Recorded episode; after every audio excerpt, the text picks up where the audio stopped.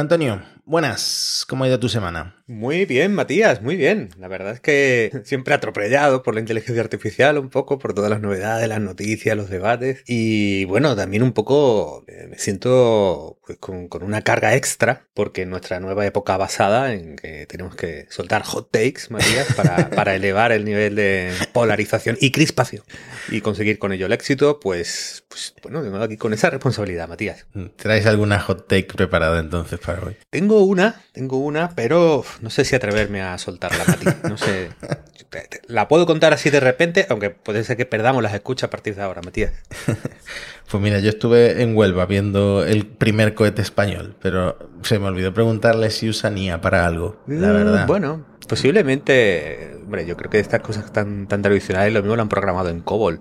Son industrias un poco conservadoras, creo yo, ¿no? Que tienen que asegurar mucho y que creo que son menos experimentos. En, PLD Space son sangre fresca, me imagino que estará todo en Python, ¿no? Bueno, puede ser, sí. bueno, ¿alguna novedad sobre Spursito, tu nuevo ídolo de internet? Sí, es que desde, que cubriste a Spursito, lo, veo más por todas partes, Matías. No sé cuál es la causalidad de, esto, si va en una dirección o en, la otra, pero claro, en, en el diario As, una pieza sobre Spursito, en la que nuestro youtuber favorito, nuestro, bueno, no youtuber, streamer favorito, analizaba toda la polémica alrededor de la Kings League, ¿no? Y bueno, la verdad es que, eso sí, había pocos comentarios, ¿eh? Que la, hmm. audiencia de as.com aquí no, no soltó mucho, cero comentarios, pero bueno, dejó ahí sus, sus, opiniones y, es genial de que As, bueno, en general todos los periódicos deportivos están evolucionando tabloide, ¿no? Cualquier cosa que dé tráfico la, la suelta, ¿no? Entonces, el Pursito es ahora garantía de audiencia, Matías, y por eso deberíamos tener una En, Deberíamos invitarlo. No, y además me sorprende porque el diario oficial de la Kings League, por decirlo de alguna forma, es el Marca, que tiene eh, su fotocall incluso allí en donde tienen montada la Kings League y, cubre todas las jornadas, y que esté Spursito en el AS que es la competencia, me ha extrañado, pero también es cierto que he visto a Spursito en la Kings League gitana, que es una liga que se ha montado un grupo de gitanos en paralelo a la Kings League. Así que me parece que este chico pues eh, no se vende a nadie y no le importa estar ahí entre dos aguas. Hablamos de IA. Hablemos de ella. Hay un montón, hay un montón de, noticias de actualidad, Matías. Hoy yo creo que no sé si nos va a dar tiempo a un tema principal, porque es que todos los temas son, son prácticamente principales y dan para, para un montón de debates. Tenemos que recuperar el tiempo perdido. Y yo traía una noticia eh, doble para empezar, ¿vale? Que son como dos corrientes que colisionan, Mati. Por un lado, están desarrollando, o hay estudios y herramientas, ¿sabes? Inteligencia artificial para desfotochopear, desfotochopear las imágenes. Es decir, son modelos de inteligencia artificial que detectan si una imagen, si una fotografía publicada ha sido, pues eso, editada y, mejorada, o, bueno, al final tratada con Photoshop, ¿no? Sí, al final esto, por ejemplo, en las revistas, en las portadas de revistas, etcétera, todas las fotos, por ejemplo, es una modelo y usan la herramienta de licuar del Photoshop para eh, meterle los pómulos, para que tengan pues una figura más estilizada, etcétera. Si esto entrenas a una IA pues para detectar con una serie de muestras de, mira, la imagen antes y después, luego puede reconocer patrones para comprobar si una imagen está retocada con Photoshop. Esto mm, me parece muy interesante porque vivimos en una era en la que no sabemos si estamos tragándonos un eh, deepfake o una imagen falsa, una imagen editada. Supongo que las IAS también, como, al mismo tiempo que nos engañan, van a ser eh, nuestro soporte para reconocer esto, estas falsificaciones. Sí, sí claro, porque al mismo tiempo, eh, durante estas semanas, Matías ha dado mucho que hablar el, el, nuevo filtro de TikTok. Bueno, ha habido una serie de nuevos filtros de TikTok, han venido con bastantes novedades, pero hay uno especialmente que, que bueno, que, bueno, de alguna manera ha interesado mucho a la gente, que es el de Bold Glamour. Es un filtro de belleza, en teoría, ¿no? En el que, bueno, los resultados son... Eh, no sé cómo decirles, son absolutamente espectaculares, ¿no? Es decir, de cualquier persona, de cualquier individuo, eh, mujeres y hombres, yo, yo he visto los compartidos más con, chicas, pues el, el, salto de... Es que no sé cómo... ¿Qué, palabra utilizar, Matías? tú has probado...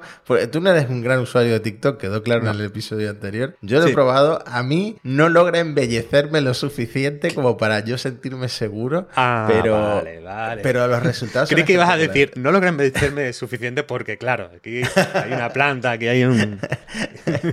pero, pero he visto, por un lado, el, eh, un meme eh, de gente que sale primero en el vídeo con el filtro y luego se lo quita, entonces ves como el downgrade es el bajón total, entonces me parece un meme un poco humillante.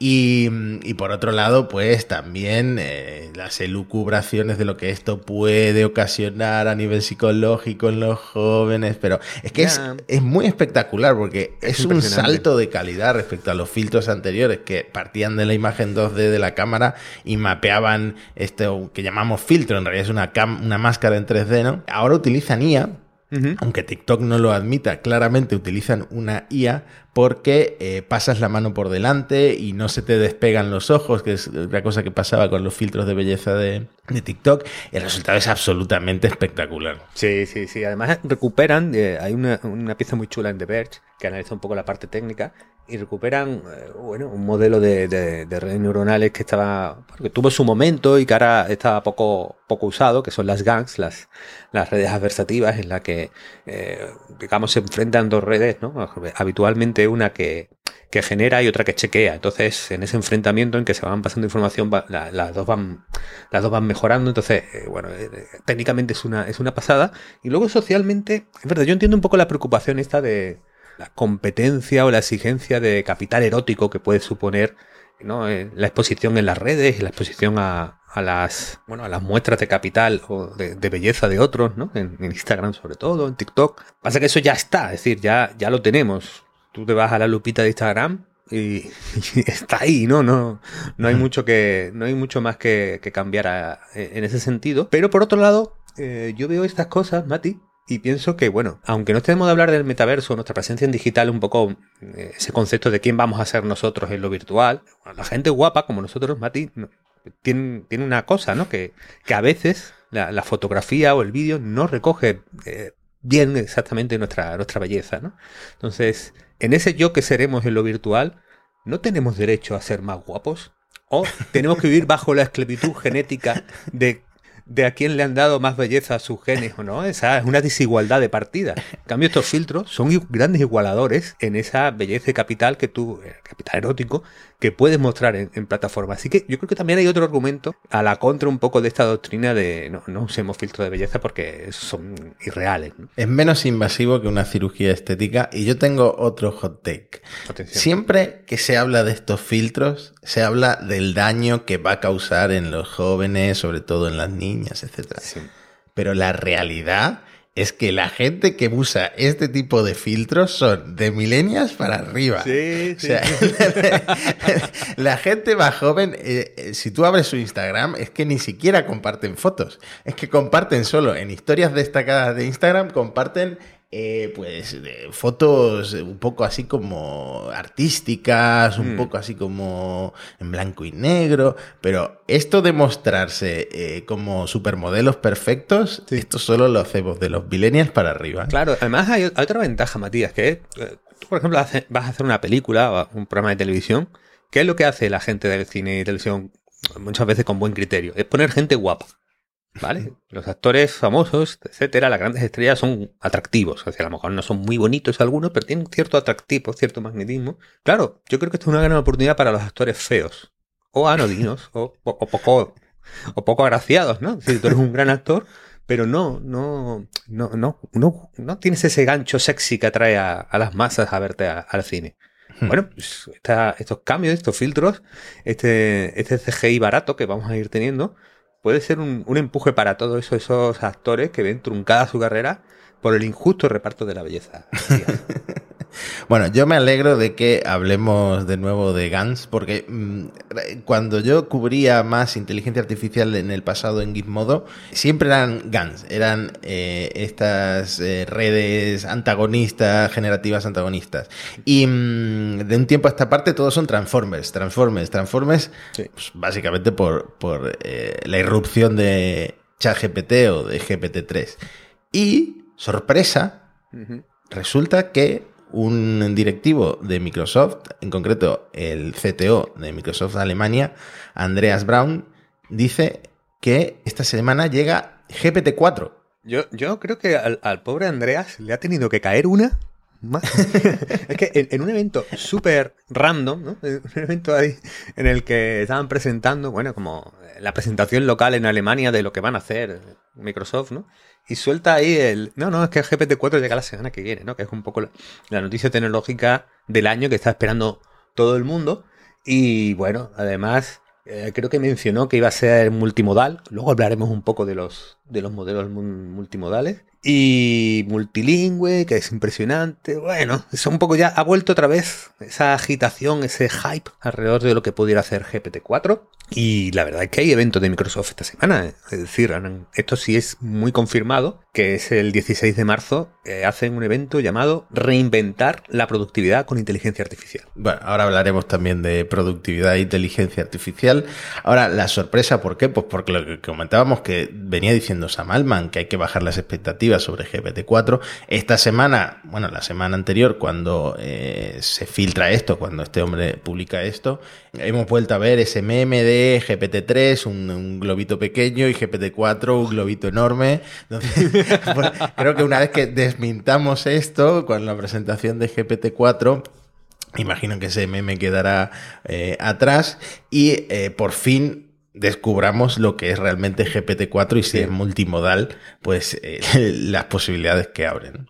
Sí, bueno, yo creo que ahí mantengamos la expectativa. Yo, por ejemplo, con el evento de Microsoft, por, por cómo se ha presentado, porque no hay nadie de OpenAI en, ¿no? en, entre, las, entre los conferenciantes. Eh, no creo que esta semana ese evento de Microsoft sea el de presentación de, de GPT-4. Me, extrañaría mucho, me suena más a vamos a meter por productividad eh, lo que tenemos actualmente, ¿no? ese GPT 3.5 de ChatGPT que está integrando Microsoft en todos lados en la, suite de Office, Word, en Excel, en PowerPoint, y que ahí, digamos, este mensaje de vamos a mejorar la productividad, pues eh, de alguna manera tiene, tiene sentido que lo presente Adela, no, no nadie de OpenAI, ¿no? Entonces lo de GPT-4, no sé, también cabe la posibilidad de que Andreas Brown eh, tenga un poco de lío ¿no? Es decir, a veces los directivos, eh...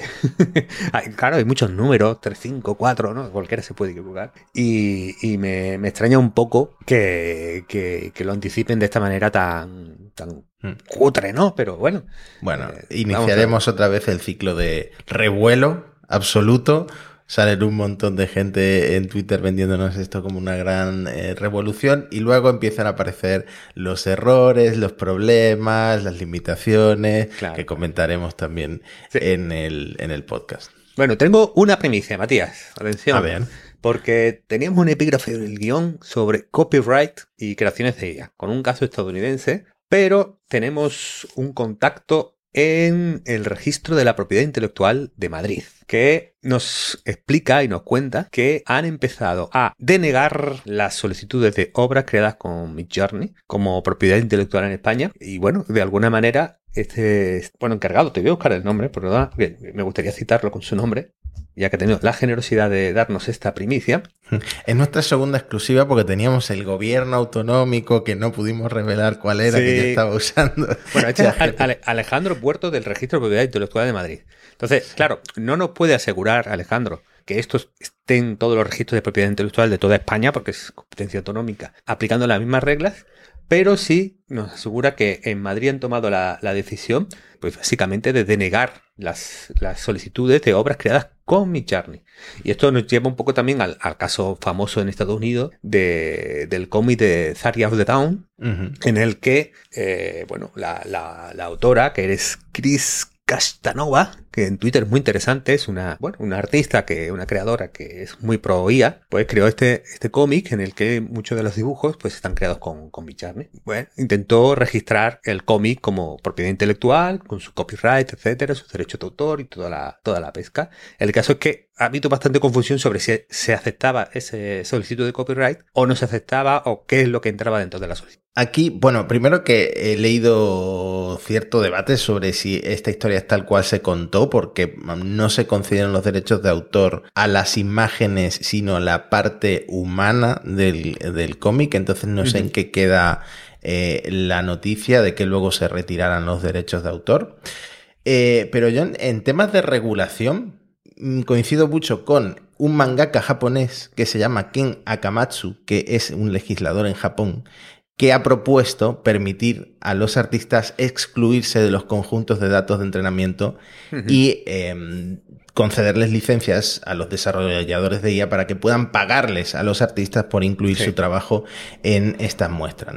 Sí, ahí Matiz, es que claro, fíjate lo que dice, yo estoy muy de acuerdo contigo, es decir, yo creo que al final iremos a, algo de este tipo en el que se puede entrenar a la inteligencia artificial con tus obras es opt-in, decir, puedes elegir estar bueno, ahora mismo creo que lo que ha hecho Stable Diffusion es opt-out. Es decir, por defecto vamos a entrenar a la guía con todo lo que pillemos, pero si quieres te puedes autoexcluir. Y un poco lo que hizo Adobe con su, con su tema de stock era, eh, bueno, si se genera dinero con, con, este proyecto, pues habrá un reparto también entre los, eh, habrá una parte que se dedique a los que sus obras alimentaron la IA con las que hemos generado el, el servicio. Yo creo que iremos a un esquema pues muy parecido a ese, tema, a ese punto. Luego hay otro debate que es interesante porque eh, la razón o la, la, foto final que, que, se explicaba sobre, sobre el caso del cómic que hablamos es que de alguna manera el cómic completo, por la, la obra, el guion, etcétera,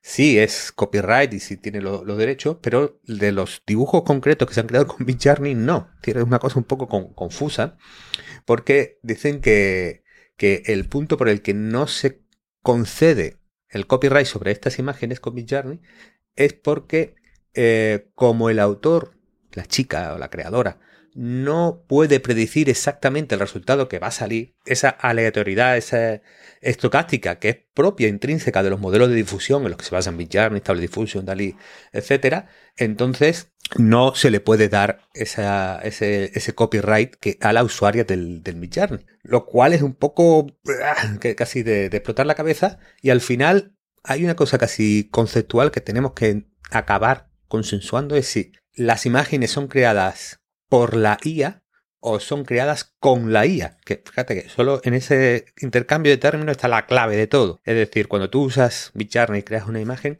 es como cuando estás usando Adobe Premiere o estás usando eh, Photoshop o estás usando cualquier herramienta que te ayuda en el procesado o realmente la está creando ese artefacto software y tú no eres tanto el agente eh, que dirige el proceso creativo. No sé si me explico aquí estoy de acuerdo con los furries, porque en Fur Affinity, mm. este foro de imágenes de furries, dicen que el contenido creado por inteligencia artificial no está permitido en, en Fur Affinity exactamente por lo que tú dices, ¿no? Porque eh, no es una herramienta para crear imágenes con IA, sino que las imágenes están creadas por IA. Mm. Claro, ahí va, ahí va Pero bueno, al final esto es debatible. Sí, sí, sí, sí. Entonces, bueno, yo creo que va a haber comunidades y entornos digitales eh, más abiertos a, obras con creadas también. Fíjate que aquí cada uno lo decimos distinto. Tú dices por IA, yo digo con IA. Y, va a haber comunidades y entornos digitales más, más cerrados que digan eh, que no, no quieren ese tipo de producción. Y ya tenemos todos los problemas que hablamos en el capítulo anterior de masificación, de miles de obras, etcétera, que pueden tener los abiertos a la IA y los problemas de, oye, soy capaz de detectarlo realmente cuando se usa IA, cuando no, que van a tener los que quieran cerrarse. Bueno, de copyright, aunque sea un tema denso y, un poco aburrido, vamos a tener que hablar bastante porque todo se parece esto al internet de los 2000. bueno, y lo que se viene también con el vídeo generado, y, en fin.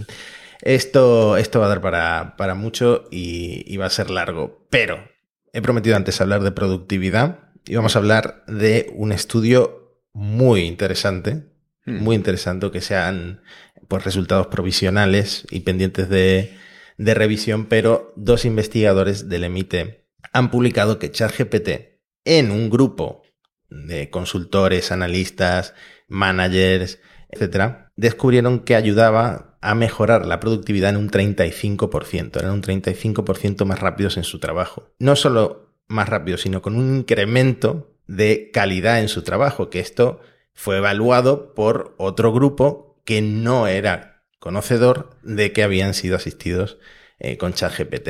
Y por supuesto había un grupo de control, o sea, un estudio eh, a priori serio, ¿no? Entonces, la clave de este estudio es que los trabajadores menos productivos, que no sé si podemos definir como menos cualificados, tuvieron más dificultades para usar ChatGPT como herramienta de asistencia, pero al mismo tiempo fueron los que más vieron incrementada su productividad. En cambio, pues los más productivos no la vieron tan incrementada y por tanto, al final, ChatGPT ayudó a igualar eh, la plantilla, ¿no? ¿Tenemos algún hot take sobre esto? no, mi, hot take es más, más de fondo, Matías. Yo, creo que, claro, yo te lo iba a lanzar al principio del episodio, pero me cambiaste de tema, pues ahora tengo que soltarlo más adelante. Luego, luego, lo veremos, Matías. Bueno, pero tú también traes uno, ¿no? Bueno, el caso es que en productividad eh, es muy prometedor esto. ¿Vale? Yo me lo tomo con cierta prudencia, sobre todo porque con consultores mejora la productividad. Claro, que hacen todo el día haciendo PowerPoint. es broma, es broma, amigos consultores. He estado también ahí, ¿eh? no, no pasa nada.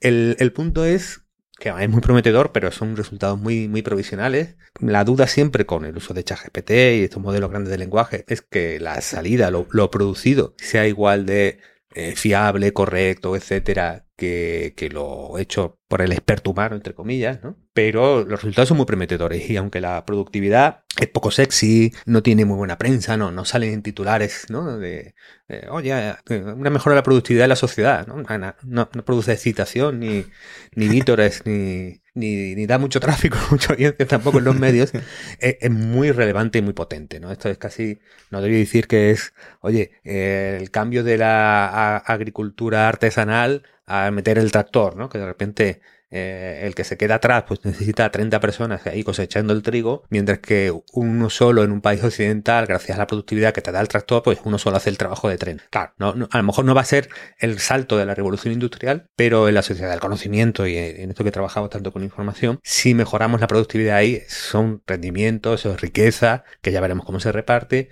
eso es menos tiempo de trabajo también, puede ser. Entonces, bueno, creo que a lo mejor esto puede ayudar a todo ese visión de la jornada de cuatro días, que, es un intento de conquista que hay encima de la, de la mesa en la sociedad, que podría ser muy positivo, yo soy muy partidario, eh, pero que, claro, para conseguir que los económicos influyan, eh, influyan perdón, que, los económicos funcionen, necesitamos mejoras de productividad y si esto lo trae, pues fue fantástico. Mm. Oye, dices lo del tractor, dices lo del tractor, pero en otro informe aparte de GitHub sobre GitHub Copilot, Dicen que las mejoras de productividad en los programadores es de hasta el, son de hasta el 50%. Y esto, en comparación con la máquina de vapor, pues que llegó a comienzos del siglo XIX, es el doble. O sea, aquello fue una ganancia del 25% de productividad. Hmm. Yo no sé si aquí mm, se han pasado tres pueblos o realmente estamos ante algo histórico. ¿no? Bueno, pues eh, hay un poco la, la gente de programación, eh, que dedicamos un capítulo y que hablarlo también a, los datos de, GitHub,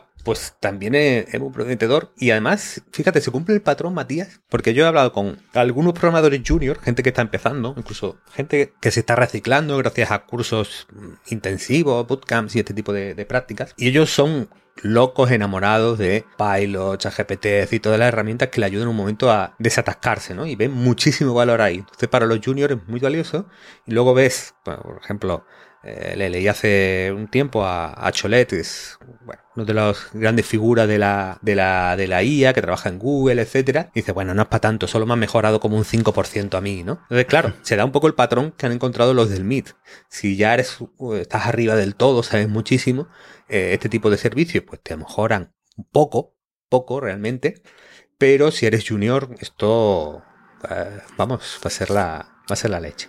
Claro, la implicación de que los juniors sean eh, mucho más productivos con estas herramientas es que más que complementarlos, los están sustituyendo en gran parte y a ver si el empresario eh, esto lo ve como una mejora de productividad o como una oportunidad para, para quitar un sueldo de en medio. Bueno, ahí la, la mejora de productividad es que más que ya hemos dicho, los grandes debates ya lo hemos mostrado en monos estocásticos, Matías. Es decir, ¿quién va a quedarse con la mejora de productividad que trae la inteligencia artificial?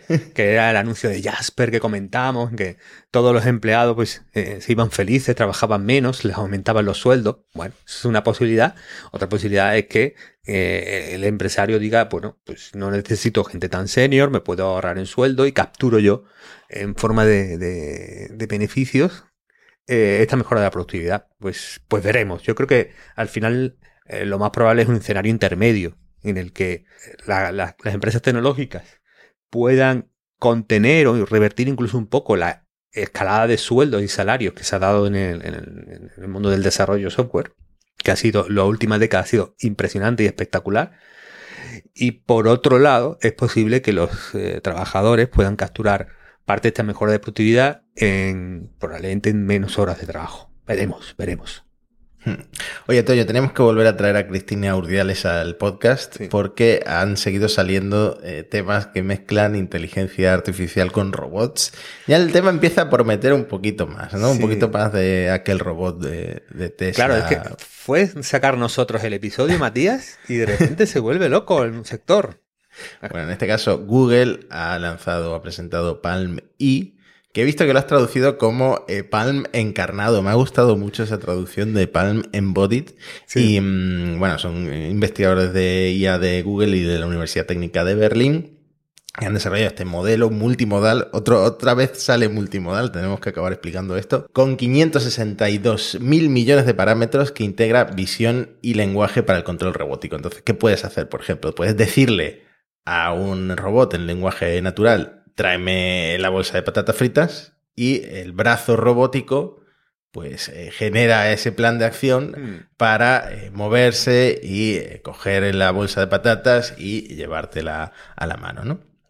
esto, por cierto, no sé si viste, porque fue bastante coñazo la presentación de el Investor Day de Tesla. Eh, lanzó una pullita Elon Musk cuando tocó hablar del, Tesla Optimus, que todos sabemos que eh, eso no va a llegar pronto. Enseñaron un vídeo de un robot del Optimus ensamblando otro Optimus y Elon eh, soltó algunos hot takes, como los que buscamos nosotros en este podcast, como que Tesla es eh, la empresa más avanzada del mundo, que nadie está a su nivel en inteligencia artificial aplicada al mundo real, por lo que eh, el Optimus tiene más posibilidades que, eh, por ejemplo, lo que puede hacer Google con Palm. Y aunque yo me imagino que la pullita va más por eh, OpenAI, por lo... Sí, qué picado está este lo picado, y lo ardido que está el con... Hombre, con Google puede estar tranquilo porque de, aquí a que Google lo aplique pueden pasar años y años, ya sabemos que es el, el, rollo de Google... quedará en el cajón de cosas... Sí, sí, sí. Eh, gusta coleccionar papers a Google, eso es lo que le, mola. Bueno, es muy interesante lo, de multimodal y lo de Palm y porque Microsoft también ha sacado otro, otro, otro multimodal que es que se llama Cosmos. Está este anticipo de, eh, de, perdón, de GPT-4 que podría ser también multimodal. Y al final multimodal eh, es un modelo en el que puede procesar y entre comillas siempre porque comprender es mucho decir, pero bueno, puede procesar, tratar diferentes tipos de datos. Es decir, eh, aplicado a HGPT, pues sería un HGPT que no solo se maneja con texto, sino también con imágenes, audio, vídeos, pero esto forma parte del dataset de entrada. Es decir, no solo es que ChatGPT luego puede hacer un dibujito ASCII o el Visual GPT que ha sacado Microsoft que eh, integrando luego un modelo de otro tipo pues te saca una imagen o te puedes responder con imágenes, no. Es decir, en el propio dataset de entrenamiento estos sistemas pues han procesado vídeo, imágenes, audio, todo, todo, todo simultáneamente. Esto es muy importante por dos cosas. Una es eh, pensemos que ChatGPT o GPT-3 no tienen una experiencia del mundo, todo lo han aprendido leyendo. Es como si criáramos una cosa en la que todo su conocimiento eh, al final es de leer. Ha podido leer sobre el Guernica de Picasso y decirte cosas, sí, pero nunca lo ha visto. Eh, entonces, gran parte de la experiencia del mundo, de la experiencia real, pues queda vedada, entonces la construcción de, entre comillas, un sentido común de cómo funciona el mundo parece muy difícil de alcanzar solo si entrenamos los modelos con texto. ¿Por qué digo esto? Porque uno de los grandes protagonistas del, del capítulo que viene, Matías, te voy a proponer que sea el debate sobre la inteligencia artificial general o, bueno, históricamente se llama también inteligencia artificial fuerte o inteligencia artificial de nivel humano, ya matizaremos en ese, en ese capítulo, pero parece un requisito para acercarnos a una inteligencia artificial más humana que la experiencia de estos eh, modelos incluya toda la experiencia que pueden tener los humanos, incluso para la comunicación personal. Es decir, gestualmente me da la impresión de que a lo mejor te estoy corriendo un poco, Matías, es broma. Pero puedes entender mucho de, la gestualidad, eh, del, tono, no solo de la transcripción de Matías hoy en el podcast, sino de un montón de información que se estaría perdiendo alguien si solo lee lo que tú has dicho, ¿no? Entonces, esta parte de multimodal va a ser la, la moda eh, de, modelos eh, de lenguaje de 2023 seguro y creo que van a, empezado la carrera por ahí. ¿eh? Bueno, pues nos quedamos, tenemos que titular el episodio como multimodal y te propongo poner en YouTube una de nuestras caras pasadas por el filtro este de, TikTok como gancho. no, la verdad, bueno, aunque has dicho que no es una IA multimodal, es otra cosa, lo de Visual Chat GPT que ha presentado Microsoft está bastante guay. Le puedes pasar una foto de, mm, no sé, creo que era un perro con un libro y le decías en lenguaje natural, ahora quita el libro de la foto, ¿no? Entonces era capaz de reconocer cuál de los dos objetos era el libro, quitarlo y generar la nueva foto sin, sin el libro, ¿no? Entonces, si ChatGPT fue un éxito porque es digámoslo, una interfaz que a la gente se siente cómoda y que le gusta usar, me imagino que un GPT-4 multimodal que dé lugar a un chat GPT multimodal eh, va a ser para mucha gente el, acceso a, una generación o interpretación más fácil de las imágenes que con las herramientas que ya existen. Y por supuesto, para las startups, pues abre todo este mundo de oportunidades que, em, que has mencionado, como reconocer imágenes, eh, bueno, para reconocer imágenes hay un montón de aplicaciones, entonces estaríamos todo el día, todo el día hablándolo, ¿no? Como eh, el QA visual, ¿no? Este que tenemos apuntado como una de las posibilidades del Cosmos 1 de, Microsoft, ¿no? Para diseñar una página web que una, que una IA te pueda asistir en eso, ¿no? Mm, sí, sí, sí, yo creo que, bueno, eh, las posibilidades están ahí, vamos a ver que, que, yo creo que todavía estamos en la fase paper investigación eh, inicial y que bueno, a lo largo del año veremos cosas. Visual GPT es eh, prometedor y creo que por ahí van a los tiros, pero por no irnos de la robótica demasiado pronto, hay una startup que está empezando a salir de...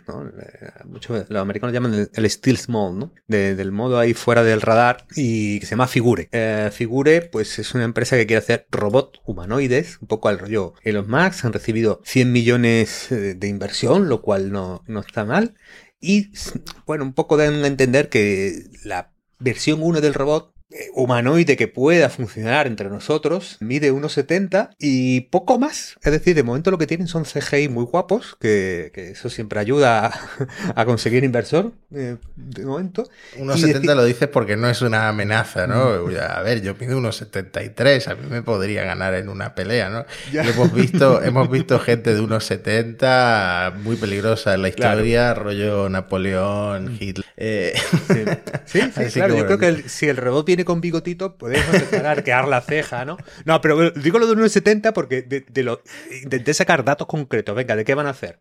Pues lo único, el único dato concreto factual es que el robot que, con el que trabajan mide 1,70. Bueno, pues, pues, está bien, ¿no? El, punto es que eh, a largo plazo dicen que van a ser, tener robots humanoides, antropomórficos, de los que hablamos con, con Cristina, para cuidar ancianos, realizar trabajo físico, eh, incluso construir nuevos mundos en el espacio.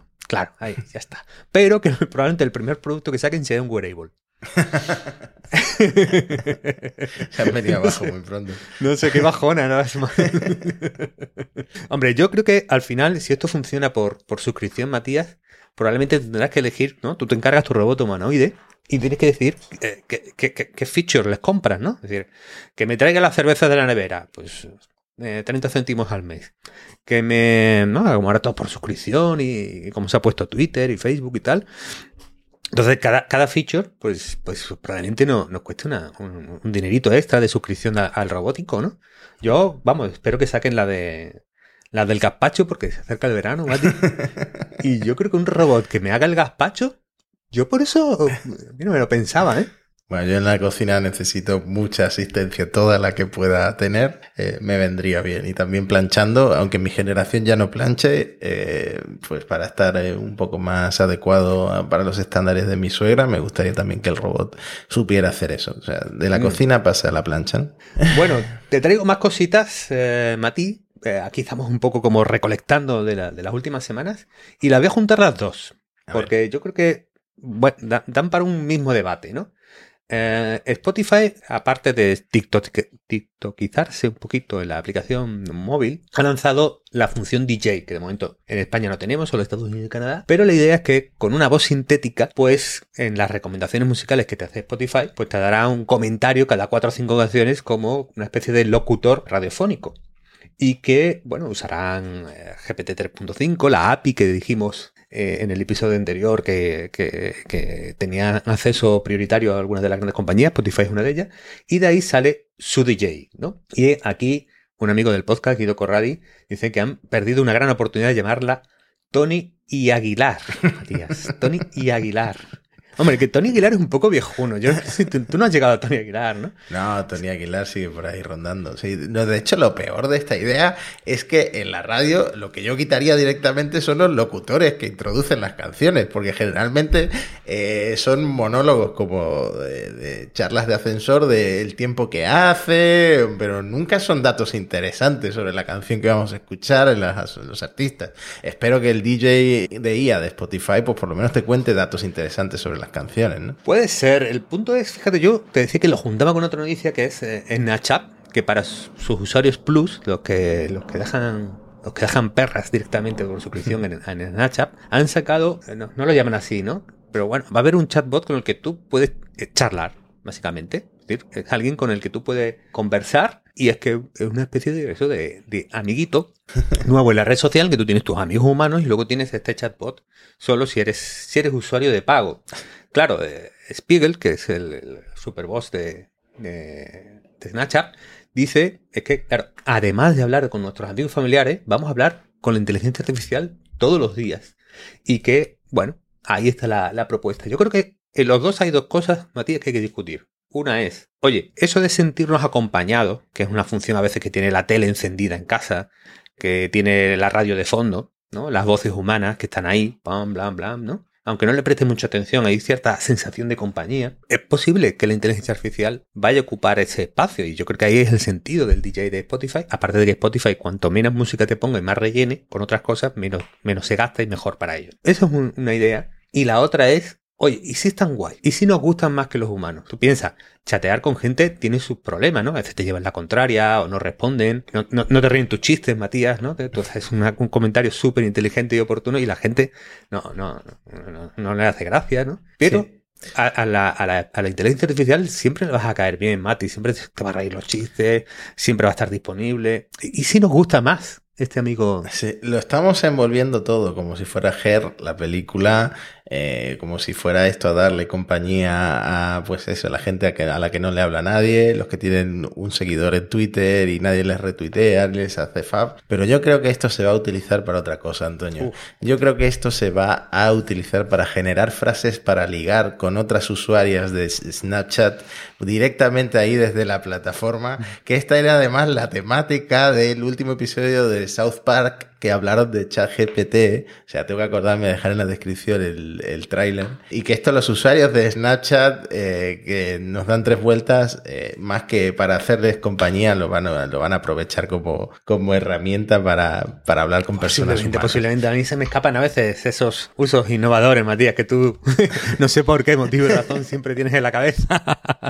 bueno, vamos a hablar de otras cositas. Ahí dejamos un poco eh, esa compañía humana de las inteligencias artificiales. Eh, empieza a haber un- una oleada de super inversiones en, el mundo de la inteligencia artificial, sobre todo en la generativa. Eh, hemos dicho la de Figura, la de Robotico, que recibieron 100 millones.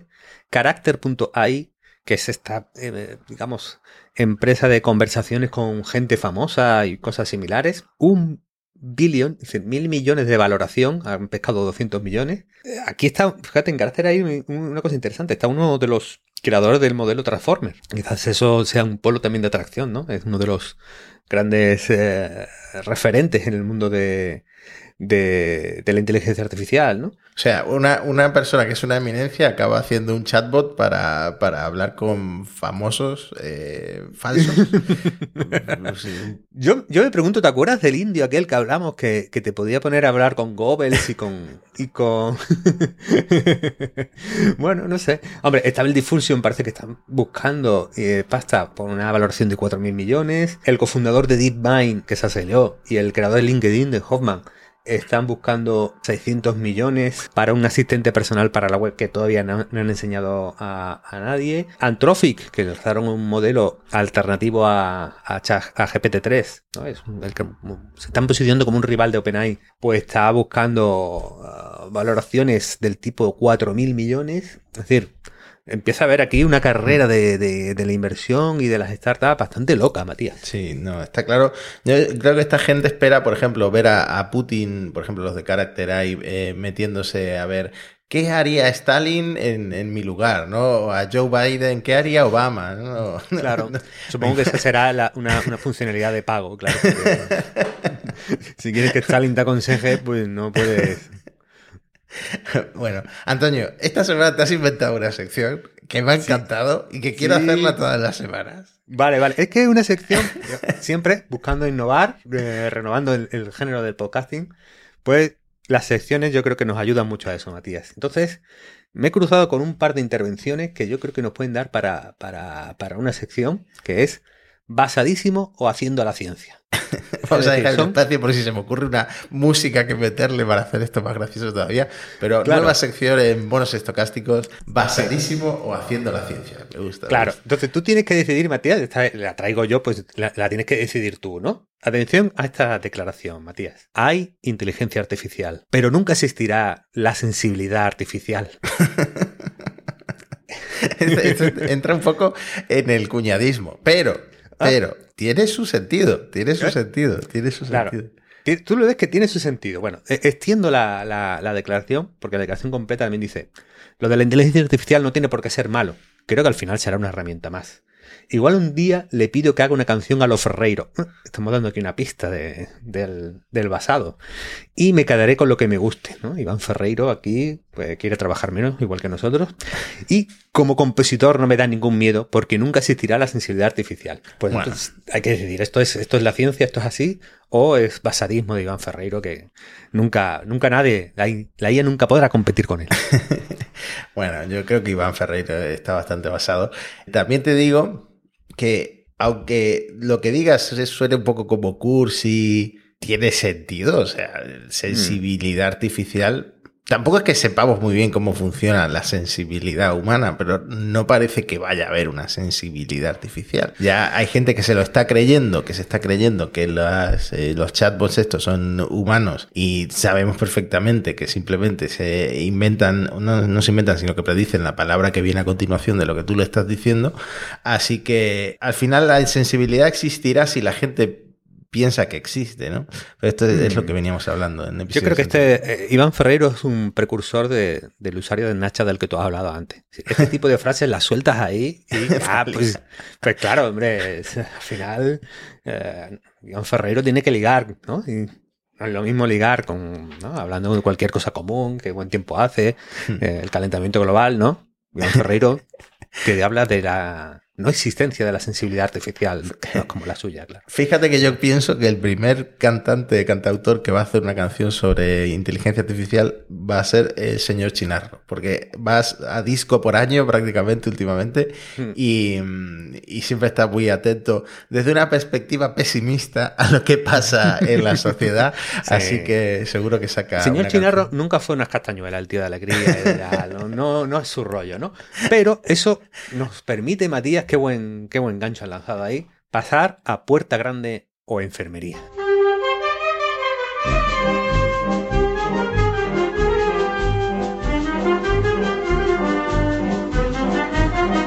Te traigo, atención, esto lo he metido de última hora, es un poco traicionero en el guion, Matías. el videoclip de rockeros con inteligencia artificial. Modern Mind, pioneros, los malagueños Modern Mind, pioneros en usar IA en el rock en castellano. La banda malagueña de Ramone, Ramone es poco, eh, el, líder de la inteligencia artificial en, la banda, promociona el tema carnaval de su primer trabajo discográfico con un audiovisual creado íntegramente de manera virtual, a través de los algoritmos de bla bla bla bla bla bla. Bueno, Ramone y, y este grupo, vamos a ver, yo no los conocía, Modern Main, aunque he visto que en el grupo está mucho pelo. Y mucho pelo sí, sí, sí lo conozco más, Matías, porque la publicidad de los conciertos en Málaga es muy llamativo, mucho pelo. Que está muy bien puesto lo de mucho pelo en el, nombre. Bueno, entonces, claro, el videoclip es para verlo, ¿eh? Es eh, como. Eh, estaba el Diffusion de hace, unos cuantos meses y tal. Muy experimental, muy experimental. No, no lo acabo de ver resuelto, Matías. ¿Tú, tú cómo ves este, esta movida? Bueno, lo primero que estoy viendo el grupo y a mí me suena el de la izquierda un montón. Este hombre está en todos los festivales a los que yo voy. Y, mm, no sé, no sé qué si darle puerta grande o enfermería, porque va a depender mucho de, del resultado, más que de mm, más de que, sea una opción, ¿no? Utilizar esto para los videoclips. Bueno, yo creo que al final puedes tener videoclips un poco surrealistas, esotéricos, eh, para grupos que no tienen presupuesto, ¿no? Entonces, yo creo que se va a usar, pero con, resultados medianos, ¿vale? Yo creo que va por ahí. Pero te traigo un puerta grande de enfermería, Matías, que yo creo que te va a enamorar.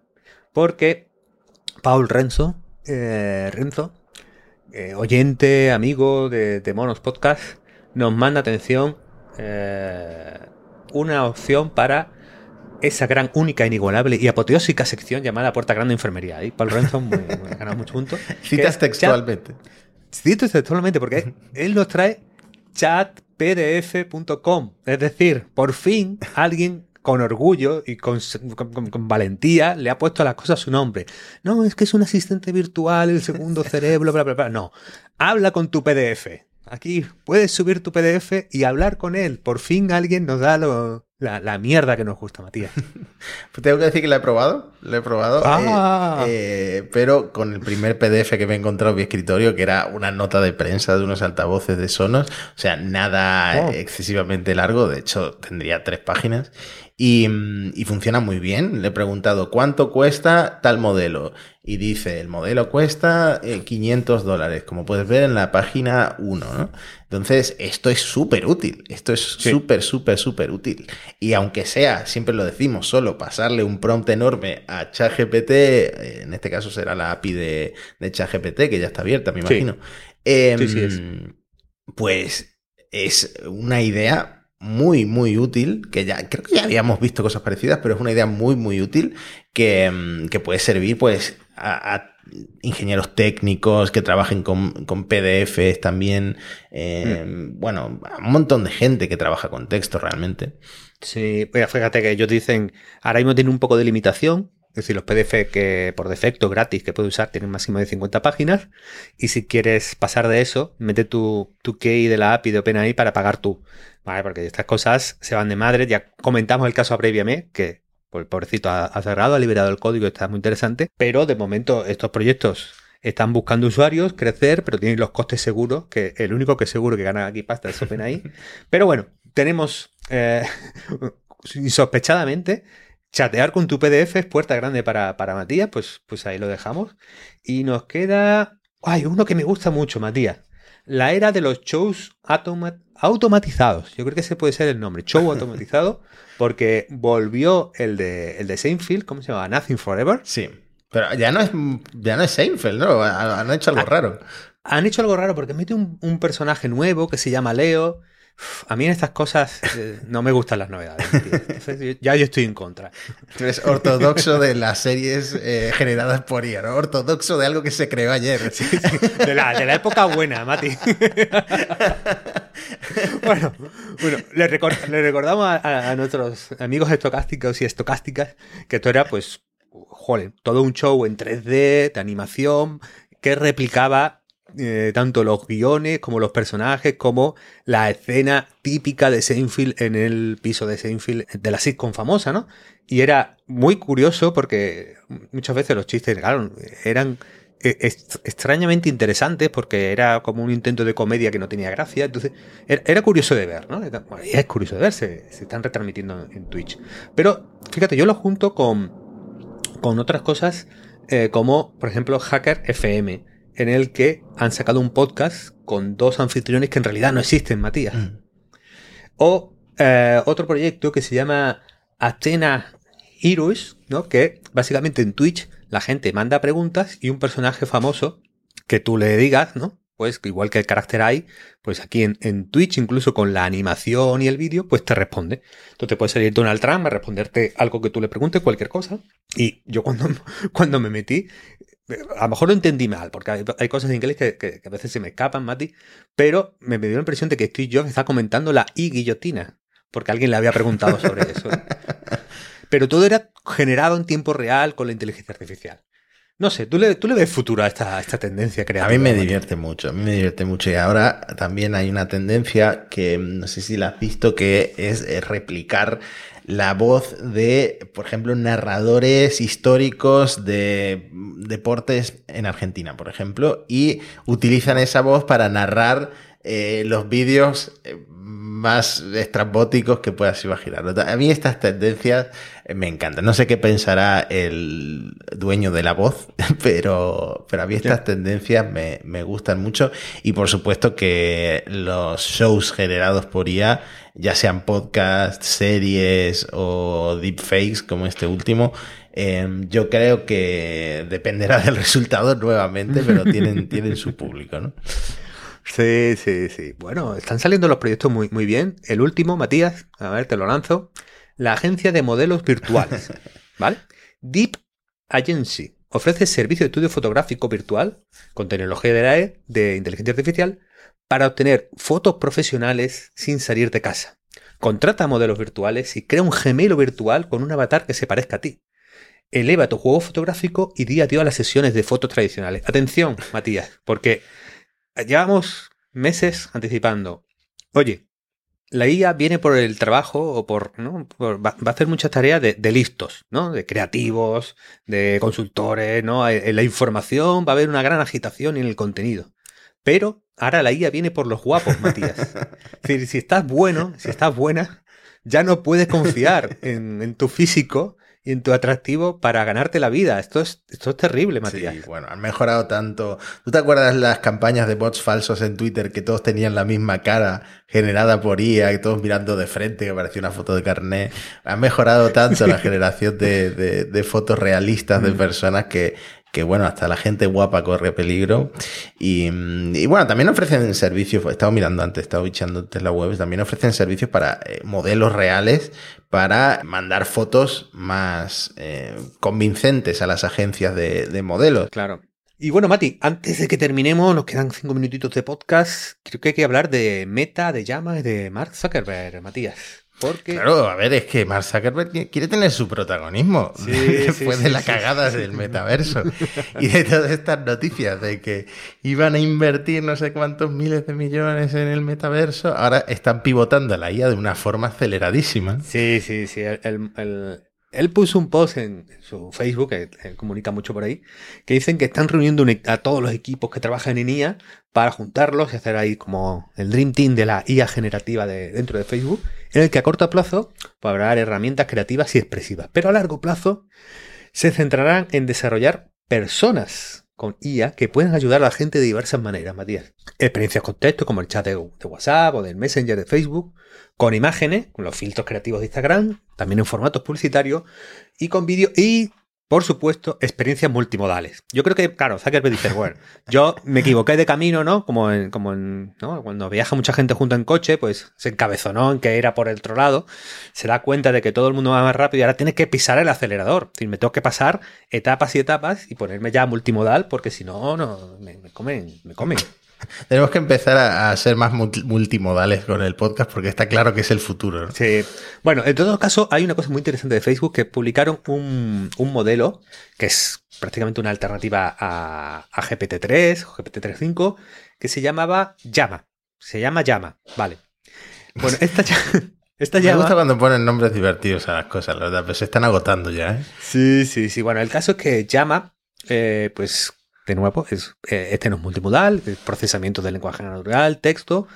Y la idea de, Facebook ha sido, pues, no montar un chat GPT y no ofrecer una API, sino darlo eh, libremente a investigadores para que eh, el resto de investigación en todo el mundo pueda seguir avanzando y, no pues tenga una herramienta que solo una gran compañía como Facebook ha sido capaz de, generar. Lo interesante, claro, es que este llama inmediatamente se ha filtrado. ¿Y por qué? Porque tú tenías un correo.edu y ya Facebook te dice, ah, toma el modelo, tira para adelante. Claro, pues inmediatamente Torres en 4 ha empezado a distribuirse y ha empezado a formarse un proyecto muy curioso que es, bueno, este modelo está bastante bien optimizado con respecto a GPT-3 y hay gente, hay distintos tamaños del, modelo, es, técnicamente más complicado, ¿no? Pero digamos que eh, hay mm, versiones del modelo más reducidas que se pueden instalar en local. Y hay mucha gente que está instalando Llama en sus ordenadores Windows, en Linux, en Mac, eh, y que de alguna manera eh, dicen que está dando un rendimiento, estas versiones instalables en local, parecido al DaVinci 3 de, de, OpenAI, es decir, estaría al nivel de hace un año OpenAI, y que de alguna manera Claro, como además eh, estos modelos permiten embeddings, merge, es decir, permiten una serie de, de mezclas, modificaciones, etcétera, estamos en un momento un poco estable difusión de los modelos generativos, eh, modelos grandes de lenguaje, gracias a que eh, Facebook ha, sido generoso repartiendo, repartiendo llama y de repente se nos acerca un horizonte en el que, oye, estos modelos no son cosas solo que haceremos a través de API o a través de Internet, sino que en ordenadores y portátiles actuales que tenemos en casa, vamos a poder ser, capaces de ejecutarlos, ¿no? Lo cual es, mm. yo creo que un cambio y una, noticia potente, Mati.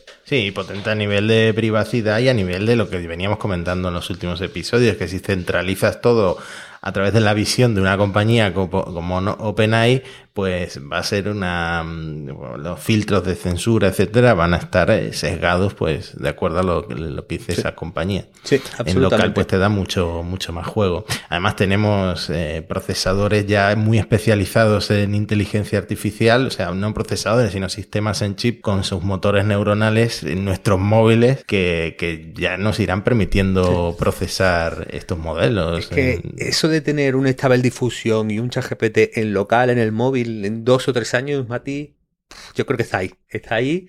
Y creo que puede ser, al final, llámame desconfiado, diciendo, ¿y si Zuckerberg y LeCun y toda esta gente de Facebook dice, ¿cómo podemos joder a OpenAI? ¿No? que nos están vacilando los chavales estos, tal, ¿no? Que es, ellos montan un negocio a partir de la API. La clave de OpenAI ahora mismo es, usa las APIs, usa a través de Microsoft, a través nuestra, cada vez que se monta una aplicación, pues necesitas tal. Pero si de repente, ahora mismo no lo permiten por licencia, esto solo se puede usar de... Eh, la licencia es complicada, pero solo con fines eh, investigadores, educativos, etc. Pero si Meta dice, venga, os dejo usarlo a todo el mundo, de repente eh, tú eres una startup, dice, ¿qué uso? ¿El modelo gratis de Facebook ejecutándolo o me gasto una pasta en que cada usuario me cuesta dinero porque le tengo que pagar la API a OpenAI? Pues una manera de, oye, voy a joder, perdón la expresión, ¿no? Voy a fastidiar a OpenAI, podría ser este camino. Entonces, bueno, yo, se llámame desconfiado, llámame que no creo en las casualidades, creo que por ahí puede haber también algo de, vamos a tantear este, este, este camino, ¿eh? Muy interesante. Aunque, bueno, también es cierto que Facebook no tiene, no desarrolla eh, hardware, aparte de las Oculus, etcétera. Y, por ejemplo, Apple, que está como muy en silencio en todo este mundo de, de, la, de la IA, eh, tiene los procesadores eh, con, eh, para móviles más potentes y también ahora eh, con los Apple Silicon también en el escritorio. Y Google, igual que tiene sus TPUs en, en el móvil, tiene sus procesadores tensos también muy enfocados en inteligencia artificial. Entonces, aparte de para startups, yo veo que para usuarios finales la posibilidad de ejecutar esta, estos modelos en, en, hardware también pone a Apple o a Google como, como actores importantes frente, frente a Facebook. Pues Matías, estando muy de acuerdo contigo, creo que es momento de cerrar, pero no sin antes la hot take porque lo habíamos prometido a la audiencia. Necesitamos agitar el, podcast, necesitamos que esto pase a, otro nivel, encender la llama en el debate de la IA. Y yo te voy a decir la mía. No sé si tú tienes una o la quieres guardar para el próximo capítulo. Aquí, aquí va la mía. Atención, Matías, ¿eh? agárrate bien a, a la silla. Atención. El aprendizaje reforzado con feedback humano, ¿eh? Atención, esto que estáis vendiendo ahora tan. En realidad es un regreso al aprendizaje supervisado. Fin, de la fin- fin de la. lo, lo- llevo dos semanas pensando, Matías, porque. Claro, Antonio, me has dejado descolocado. Tengo. no sé yo si conseguiremos encender las redes has con, este rant. descolocado. ¿eh, Te voy a tener que pensarme mi hot take para la semana que viene. Claro, es que van de moderno, es que el deep learning, que ya no es supervisado, pero ah, ahora de repente me metes en una fase supervisada por humanos, ¿no? Pues eso es supervisado, estás volviendo atrás. No has avanzado tanto como me habías prometido. Ahí, ahí lo dejo. Bueno, pues con ese hot take cerramos el episodio número 9 de Monos Estocásticos. Gracias a todos los que nos oís todas las semanas. Y volvemos la semana que viene con un episodio nuevo, con muchas más noticias, con muchos más hot takes y con eh, muchos más eh, startups que van a ir a parar a la enfermería, porque esta semana han sido muchas puertas grandes. Sí. Hasta pronto. Chao, chao, chao, chao.